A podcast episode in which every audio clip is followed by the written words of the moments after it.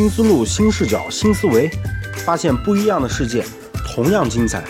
这就是叨叨来了。大家好，欢迎收听《叨叨来了》的第二期节目。我们呀，接下来会用二三两期来跟大家分享一下关于行为经济学的相关话题。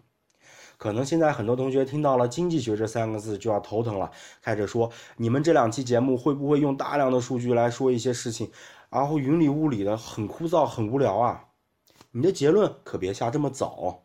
首先呢，行为经济学跟经济学它俩是完全两门不同的学科，它们俩呀没有那么直接的联系，所以说啊，它俩完全是两码事。还有呢，行为经济学啊，其实跟我们生活是密切相关的，这里面有很多趣味的因素。估计你听起来还会觉得它有意思。那么这个时候，我想你一定要问了：那到底什么是行为经济学呢？在说行为经济学之前，我不得不告诉大家什么是经济学。经济学的诞生啊，要追溯到一七七六年。当年呢，亚当·斯密写了一本《国富论》，这基本上就标志了现代经济学的诞生。如果我们现在用行为经济学跟传统这个经济学进行比较啊，它还是一个小朋友呢。在两千零二年的时候，两名行为经济学家获得了诺贝尔经济学奖。自这以后啊，其实行为经济学才慢慢的被主流学界所看到，并且啊，直到现在，其实行为经济学里面的很多观点，主流经济学家都是不认同的。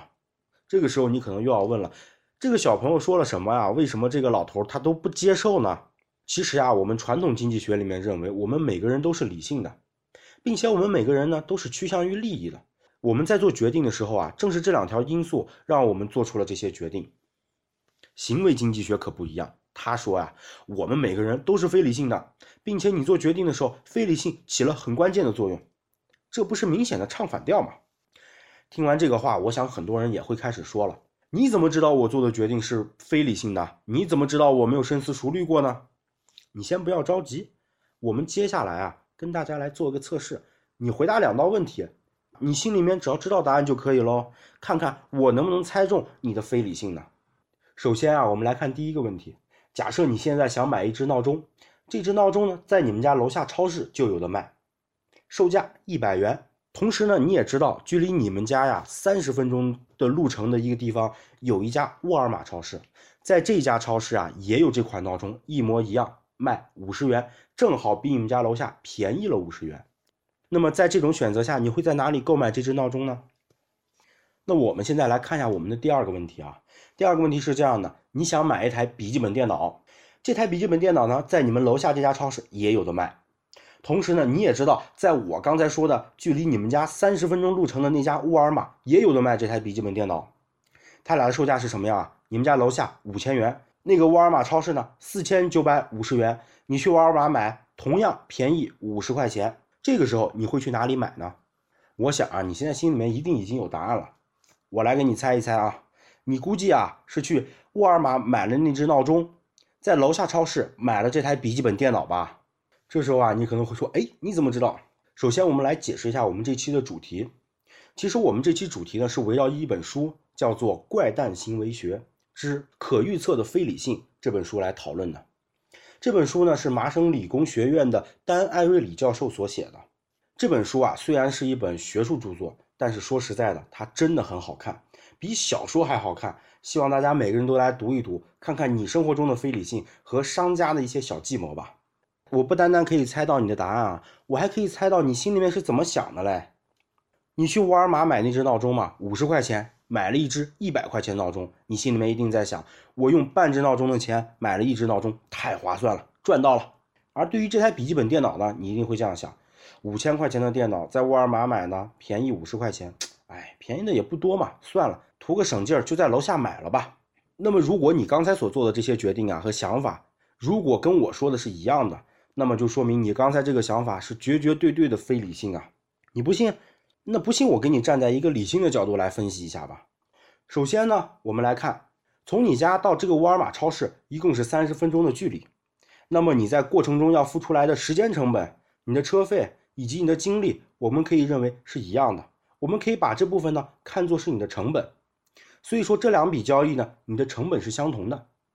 同时呢，你去沃尔玛超市购买这两样产品的时候，你都会省下五十元钱。所以说呢，我们可以认为你的收益就是五十元。那么好，成本是一样的，收益也是一样的，你说这两笔交易有没有差距呢？其实是没有的嘛。既然没有差距，那你都应该去沃尔玛来购买这两样产品嘛。你为什么做出来了不一样的选择嘞？那你说啊，买电脑多花了这五十块钱，是不是一种非理性的消费呢？这时候啊，我相信还是有那么一波小伙伴们没被我说服嘛，他一定要站起来说：“你呀，这就是拿一种试卷上的考题，就相当于什么一个管子进水，一个管子放水这种题目来问我，没有什么实际意义嘛。”他的这种说法呀，其实大部分经济学家也是这样认为的。那么既然你这样认为啊，我来给你举一个现实生活中的例子，比如你现在啊需要在一个地方停。一个星期的车，这个时候呢，停车费一千元，你愿不愿意停过去？我想啊，多半人你会觉得这么贵的停车费，我索性不停你这儿，我停别的地方去好不好啊？但是啊，我再给大家讲一个事情，这个事情呢，主要来自于 4S 店。当你买车的时候，你基本上付完车款，到你提车的时候，他会向你收这样一笔费用。这笔费用呢，他给它起名叫做出库费。这个时候你可能要问了，那到底什么是出库费啊？其实啊，出库费说白了就是当你的车呢从厂家运到了 4S 店，他在 4S 店总需要有个地方放吧。4S 店一般呢都会租用一些车库，他把车停在车库，而这个时间呢他会收你一笔费用，基本上呢他可能要收几百块钱到一千块钱不等，不同的车型呢也不一样。而我这个时候给大家举这个例子，不知道你心里面有没有感觉？当你花一千块钱你去停车的时候，你会觉得无比的心疼啊！这笔钱花的太不值了。但是你在 4S 店停了一个礼拜的车呢，花了一千块钱，你都心甘情愿的把这一千块钱给他了，并且你很高兴的开着车回家了。这种心理状态，难道你是理性的吗？我想啊，这个时候还会有一波人反驳我说，我如果啊不掏出库费，他车就不给我了，那我怎么办？我还是开车比较重要啊。这个时候啊，我就要说，你又是非理性作祟，把这种不合理的现象都弄得合理了。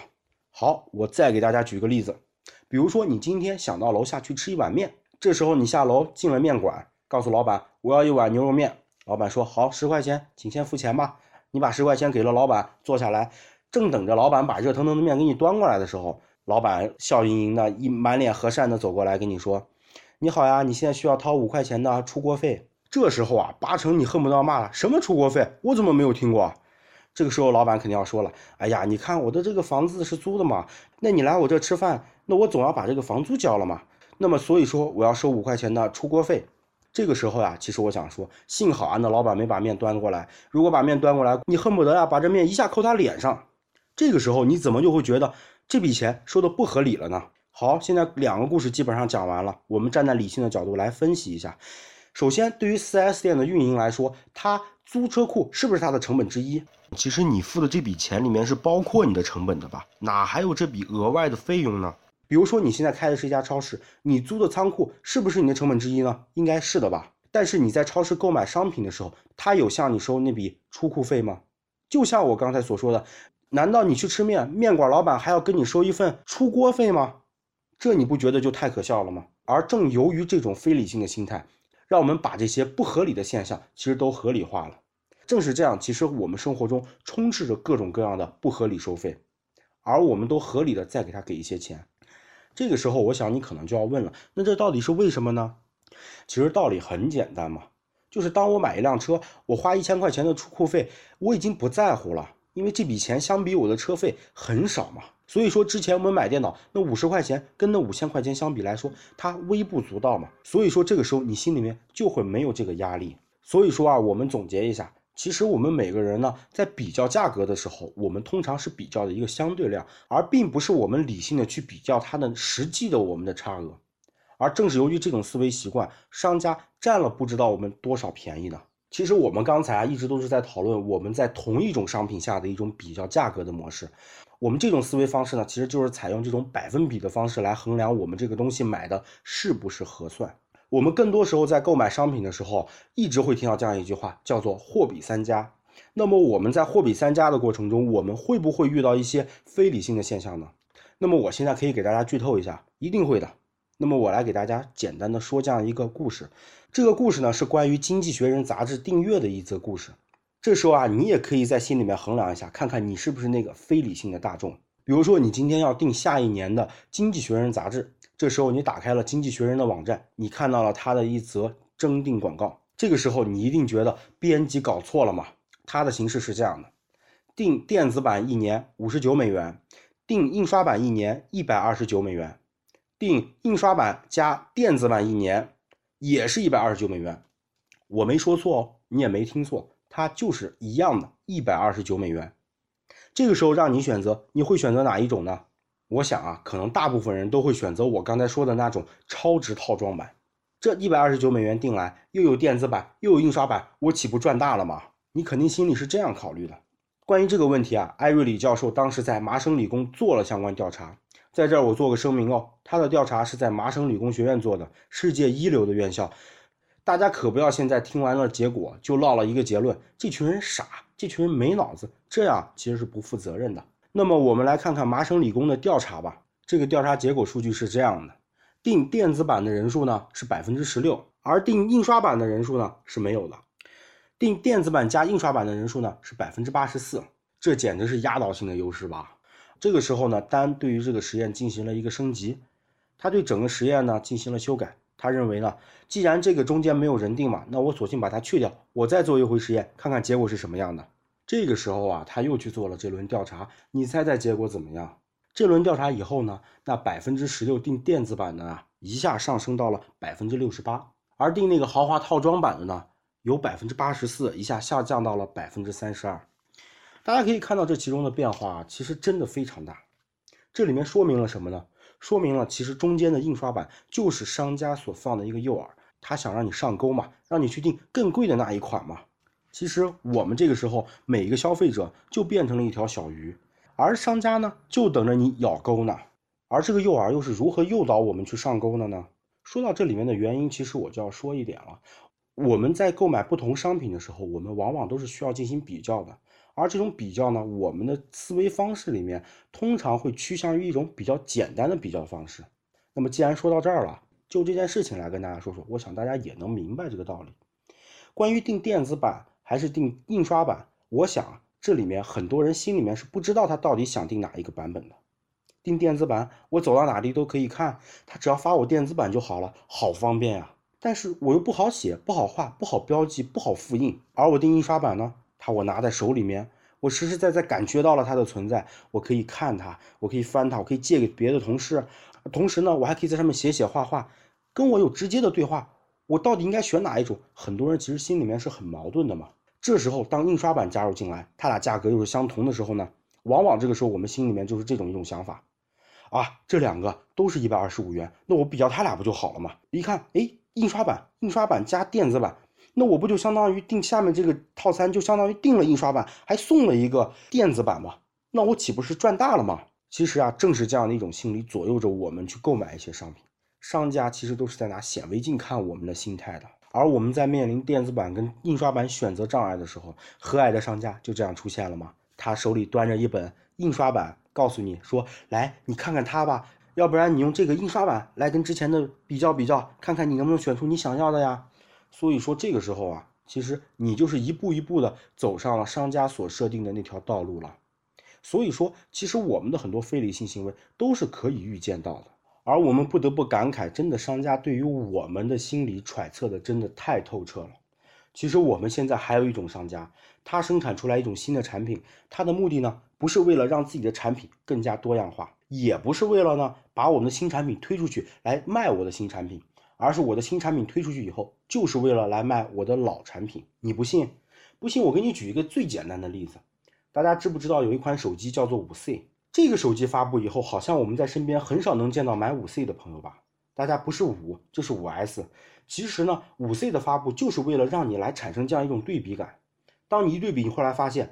哎呀，它不是金属壳的。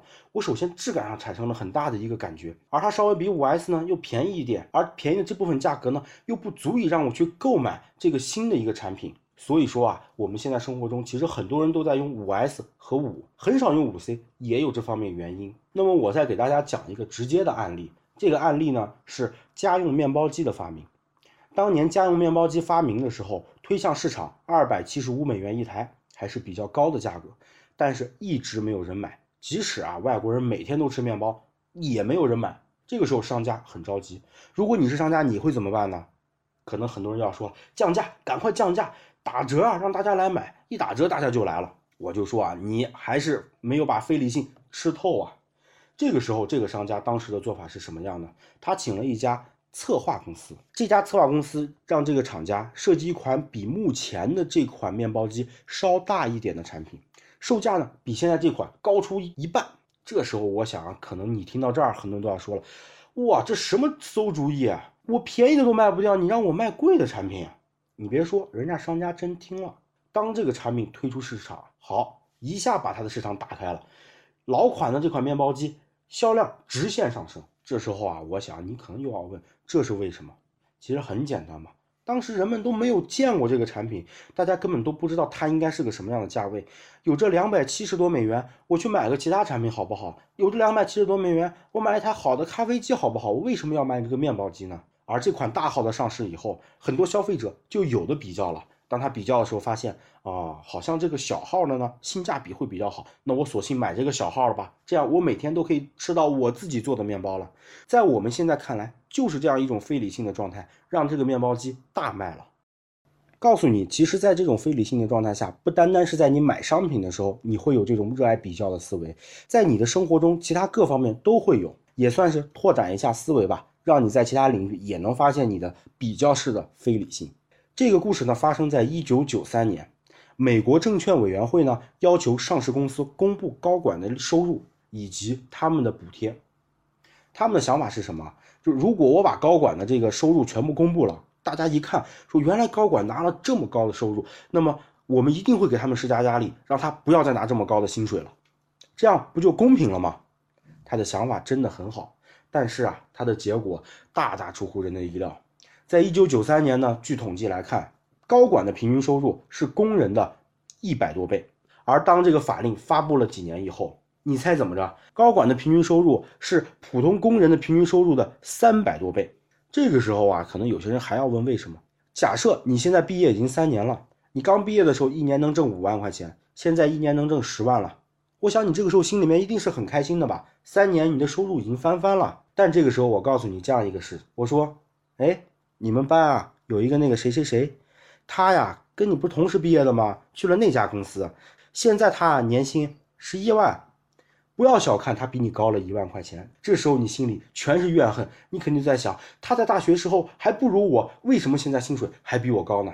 第二天估计你就会敲开你主管的门，让他去加薪了。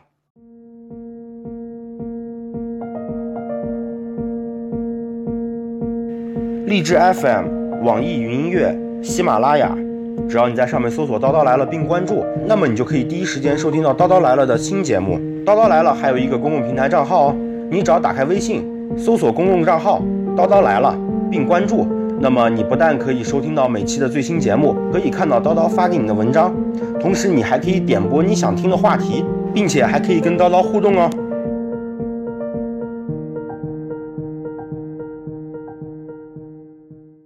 关于我们节目的上半段讲了那么多关于我们比较的故事，我们接下来呀跟大家来讲一个屌丝逆袭的故事。我想大家可能都知道有种珍珠叫做黑珍珠吧，很贵。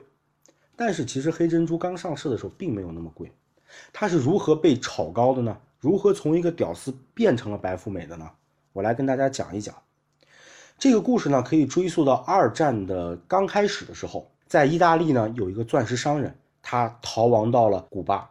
由于他利用他的人脉呢，得知美国军方呢需要一种防水手表，之后他就一直开始做防水手表生意，大赚了一笔。但是眼看着二战要结束了，他也知道他的生意做不长了，美军呢不会再需要那么多的防水手表了。这个时候啊，有一个国家人需要，他就是日本。但是日本嘛，战后他也没有多少钱，但是他们有一样东西是珍珠。这个商人啊，就开始把他的手表大量的往日本卖。并且换来了一车一车的珍珠，并且在这个过程中不断教他的儿子如何用手表去换珍珠。这件事情之后没有多久，他的儿子就变成了当地赫赫有名的珍珠王了。转眼到了一九七三年，这个珍珠王啊，他把他的游轮开到了法国的一个叫做圣特罗佩的一个地方度假。正在这个时候，有一个年轻的法国人来找他。这个年轻的法国人呢，刚把自己的一个航运公司给卖掉。并且他跟他的妻子买了一个海岛。他来找珍珠王的目的很简单，他就要告诉他，在我的这个海岛有一种牡蛎，这种牡蛎的名字呢叫做黑母贝。这种黑母贝呢盛产一种珍珠，它叫做黑珍珠。但是当时黑珍珠其实在市场上是没有什么销路的，大家对于它不怎么感兴趣。而他呢说服了珍珠王，珍珠王跟这个年轻人在第一次卖黑珍珠的时候大败，因为呢他们的黑珍珠色泽也不好看，大小也不好，就跟我们以前小时候打的那种手枪的子弹差不多大。这个时候啊，很多人来劝珍珠王说。你呀，现在手里压了这么多黑珍珠，你便宜把它卖给那些小商贩，让他做做便宜的首饰，还能卖点钱，能少亏一点就少亏一点嘛。我想很多人啊，可能也是这样一种思路。要不说啊，做成大生意的都是少数人呢。他没有这样干，他又苦心钻研了几年，让这个黑珍珠啊色泽也好，个头也大。而这个时候呢，他又利用他的关系找到了一个比较有传奇色彩的一个珠宝商人。并且说服了他，当时呢，将黑珍珠放在了第五大道的橱窗里面进行展示。珍珠王这时啊，利用了各大媒体开始做广告，拍了很多照片，在很多杂志上都有黑珍珠的报道，并且呢，放在什么红宝石啊、绿宝石啊、钻石旁边啊，显得它更漂亮了。就这样，一个屌丝变成了白富美，本来是没有人要的黑珍珠，一下卖了个好价钱。从那以后啊，黑珍珠就变成了一种无价的珍宝了。你看吧，这是典型的屌丝逆袭的故事。这个时候，可能你就要问了：珍珠王到底是用了什么魔法，让这个屌丝一下变成了白富美啊？关于这个的原理呢，其实我想讲一个效应，叫做诱蛾效应。可能大家都听说过啊，也就是当一只鹅呢被孵出来以后，当它第一眼看到这个生物，不管是猫啊、是狗啊、是人呢，还是鹅啊，它都会跟着你，直到它长大为止。如果它跟猫啊，可能就会被吃了，那就也就为止了嘛。而在自然学家里面呢，管这种效应呢叫做一种印记；而在行为经济学里面，我们认为其实我们在买一个东西的时候，其实也是有这样一种印记存在的。关于印记呢，在行为经济学里面叫做锚。这个锚啊，就是那个船停泊在港口所投下的那个金属的那个锚，也就是同样的一个字。管这种过程呢，可以叫做锚定。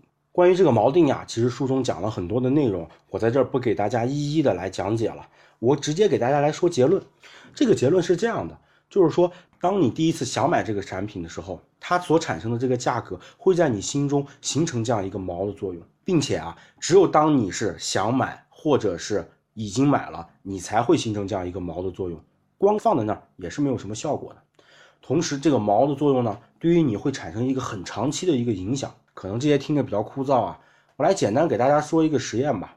当时这个实验是这样的，请了两组人，第一组人呢告诉他，你们呢听三十秒钟的噪音，这个噪音呢其实类似于我们老式电视没有信号时的那种沙沙声。当第一组听完这组噪音的时候呢，我会给你十美分，而第二组呢同时也听这个噪音，我会给你九十美分。当这两组啊，其实他们听完以后，屏幕上还会显示一行字，告诉他，如果再让你听一遍刚才的噪音，你觉得给你多少钱合适？这个时候其实还是很有趣的。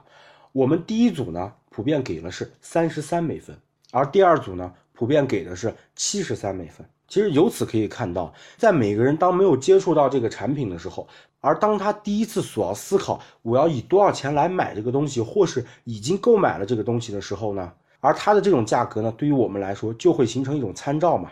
我们未来呢，就一定会以这种参照来去看待其他的商品，而这个实验其实恰恰的也就证明了这一点。关于其他的实验呢，我在这就不给大家一一赘述了。那么这个时候啊，我们再来看看我们的珍珠王的行为，他呢把我们的这个黑珍珠，把它呢锚定到了一种以前已经很贵很贵的一些宝石身上。这个时候，自然而然，人们当再看到黑珍珠的时候，就会把它当做是一种很贵的宝石来看待了。这个时候，可能大家在说呢，那这个对于我们现实生活中有什么意义呢？其实这个时候啊，大家来想一想，你一定会听过一个词儿嘛，叫做厂家建议零售价。其实这个东西说白了，就是厂家给你在锚定这样的一个作用嘛。他就希望你在你心中建立这个产品以后就是这个价格，你按照我的这个价格来购买就可以了。同时啊，这个时候我们再结合结合我们上半段所说的那部分内容，我们再来看，我们有的时候看到打折。打折的时候，他一定会告诉你原价是多少钱，现价打折多少钱。他为了告诉你一点嘛，我锚定在你心中的这个价格是这样一个价位，我给你打去了这么多，百分之多少，百分之多少，你心里面就会产生一个想法啊，原来我买它很值，我如果现在不买，等到它不打折了，我再买就划不来了。而这个时候其实大大增加它的销量了。我相信啊，等你听完这期节目以后，你再去商场逛一逛。你看一看，你身边那些产品，可能有的时候对你不是诱惑，而你发现其实很多都是商家设下来的陷阱。这时候商家正蹲在这个陷阱后面，悄悄地看着，希望你掏出你的钱包，掉到你的陷阱里头去呢。关于毛呢，我简单讲了这么多，我想你应该已经听明白了。如果没听明白呢，可以来跟我们来交流交流。那么接下来呢，我再跟大家说一个东西，对于你也是无上的诱惑。这个东西叫做什么？叫做零。这个零怎么理解呢？其实零啊，我就可以理解为免费嘛，什么都没有。那这个时候我来给你举个例子，比如说你现在想买一样东西啊，假设它是一百块钱，你可能会买，可能不会买。我告诉你，它打折到了五十块钱一件，你也可能不买。但是啊，我要告诉你，这个东西不要钱，你拿回家吧。你这个时候你一定会义无反顾冲上前去，还有货吗？给我来一件。这个时候呢，我再来跟大家分享一个关于艾瑞里教授做过的实验。这个实验同样是在麻省理工学院做的，所以说大家依然不要有这些人比较傻这样的结论哦。首先，这个实验是这样的：艾瑞里教授呢批发了一大堆的巧克力，其中呢有两种巧克力，一种呢叫做松露巧克力，它来自于瑞士，批发价五十美分一块儿；还有一种巧克力是叫好时之吻巧克力，我想大家可能都吃过，这种巧克力呢很便宜。他批发了很多，然后这个时候呢，他在他学校摆了一个摊儿，开始卖巧克力。他的定价是这样的：好时之吻巧克力卖一美分一块儿，而他的松露巧克力呢卖十五美分一块儿。其实大家来看看，这个松露巧克力的价格还是很便宜的。基本上我觉得，如果爱吃松露巧克力，觉得这个折扣可以买一大堆来嘛。前提是每个人只能买一种啊，买一块儿，不能批发啊，不然过去像我这样的过去，估计一下就给他把他的松露全买走。当艾瑞里教授卖了一段时间呢，他统计了一下所卖的这个数据，一共有百分之七十三的人选择了松露巧克力，而百分之二十七的人呢选择了好时之吻巧克力。看来大家对于这种打折商品还是比较的在乎啊。这个时候呢，艾瑞里教授做了这样一个改变，他对他的商品呢每个商品提高了一美分，也就是说十六美分可以买到一块松露巧克力，和两美分可以买到一块好时之吻巧克力。这个时候你猜怎么样？其实最后卖了一段时间，发现我们的销售数据没有太大变化嘛，大家还是基本上还是这样的一个购买状态。这个时候，艾瑞里教授呢，对他这次销售行为进行了一个改变。他说呢，松露巧克力卖十四美分一块，而好时巧克力呢卖零美分一块，也就是说不要钱白送。这时候你猜怎么样啊？当他卖了一段时间，他发现。刚才呢，有百分之二十七的人买了那个好时之吻，现在一下子变到了百分之六十九的人买了好时之吻，而之前百分之七十三的人呢买了松露巧克力，现在一下降到了百分之三十一，这个数据变化还是很可怕的。大家好像一下像疯了一样，全部都去买这个不要钱的好时之吻巧克力，这呀其实就是一种免费的力量。当它免费的时候，对于你就有一种无上的吸引力。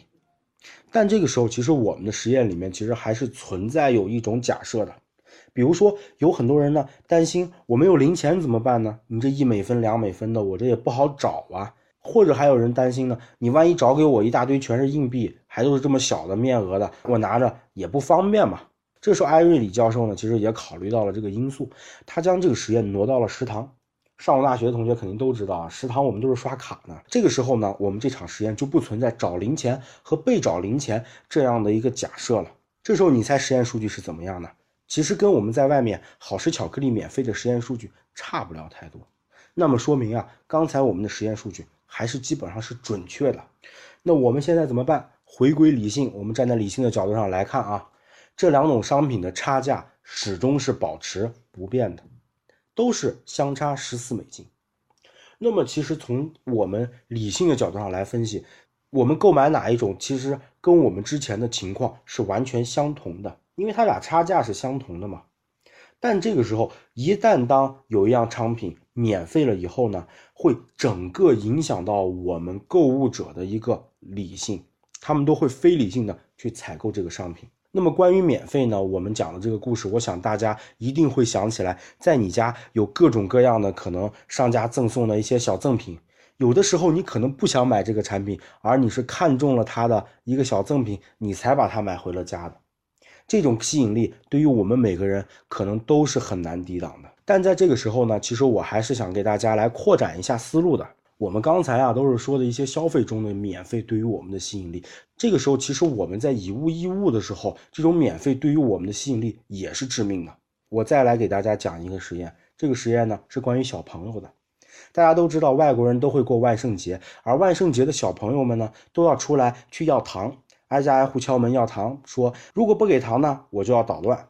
这呢也都形成了一种传统了，大家也基本上都会给你糖。艾瑞里教授呢利用这个机会做了这样一次实验。首先，凡是敲门的小朋友呢，我都会给你三个好时之吻巧克力。同时呢，艾瑞里教授拿出两个士力架，一个呢是大号士力架，大概两盎司重；一个呢大概是一盎司重。而这个时候，一个好时巧克力呢，大概是零点一六盎司重。这个时候，你拿士力架其实还是比较物有所值的嘛。首先呢，艾瑞里教授对于第一波人做了这样一个实验。首先啊，他告诉第一批小朋友，我现在给了你三个好时巧克力，你现在呢可以用一个好时巧克力来换我手里面的小号士力架。你给我两个好时巧克力呢，我会给你这个大号的士力架。这时候小朋友啊都不傻，这时候艾瑞里教授手里多了两个好时巧克力。这个时候呢，小朋友都换到了这个大号的士力架巧克力。大家看，小朋友还是很聪明的吧？这个时候如果免费出现了，结果还是会改变的。艾瑞里教授改变了策略，来问小朋友说：“你现在有三个好时巧克力，那么你如果给我一块好时巧克力呢，我会给你这个大号的士力架。还有一种选择呢，你可以直接拿走这个小号的士力架。”这个时候你猜怎么着？所有的小朋友都来要了这个小号的士力架。大家可要想想，这是用零点一六盎司换一个两盎司的士力架，而你如果说直接拿这个小号了，只是一盎司嘛，你明显在这个交易中你是亏本的，而这其实就是一种非理性的力量。正是由于这种免费，让大家都处于这种非理性的状态。很多人要问，这到底是为什么呢？那源自于我们的本能了，我们本能中就很害怕失去。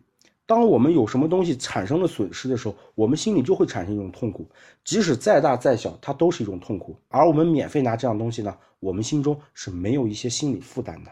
相比而言呢，一种是有微小的痛苦，一种是没有痛苦。在这种情况下，我们很多人自然而然的就会选择这个没有痛苦的一项了嘛。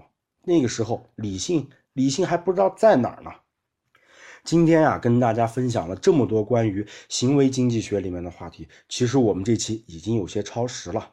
那么我想给大家传播什么呢？其实我想说的是，在我们现在这样一个社会，我们的生活是越来越多元化的，而我们要努力的去接受我们多元的一种思维方式和生活方式。可能我们站在不同的角度去观察我们的世界，我们看到的这个世界将会发生不同的变化。我们发现，站在这儿。看，而我们的行为经济学其实就是扮演了这样一种角色嘛。我们一直崇尚一种自由思想的分享。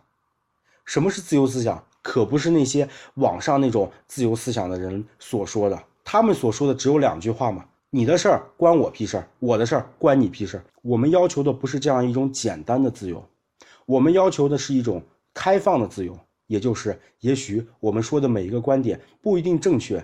但是我们都可以有分享的权利。感谢你今天收听《叨叨来了》这期节目。我相信今天说的这些故事，在你身上多多少少都会有那么些印记。相信你听完这期节目，对于你以后购物都会有那么一点点理性的改变。希望你继续期待我们的下期节目，我们会在下期分享很多关于你生活中的一些非理性。如果觉得我们不错，欢迎你分享哦。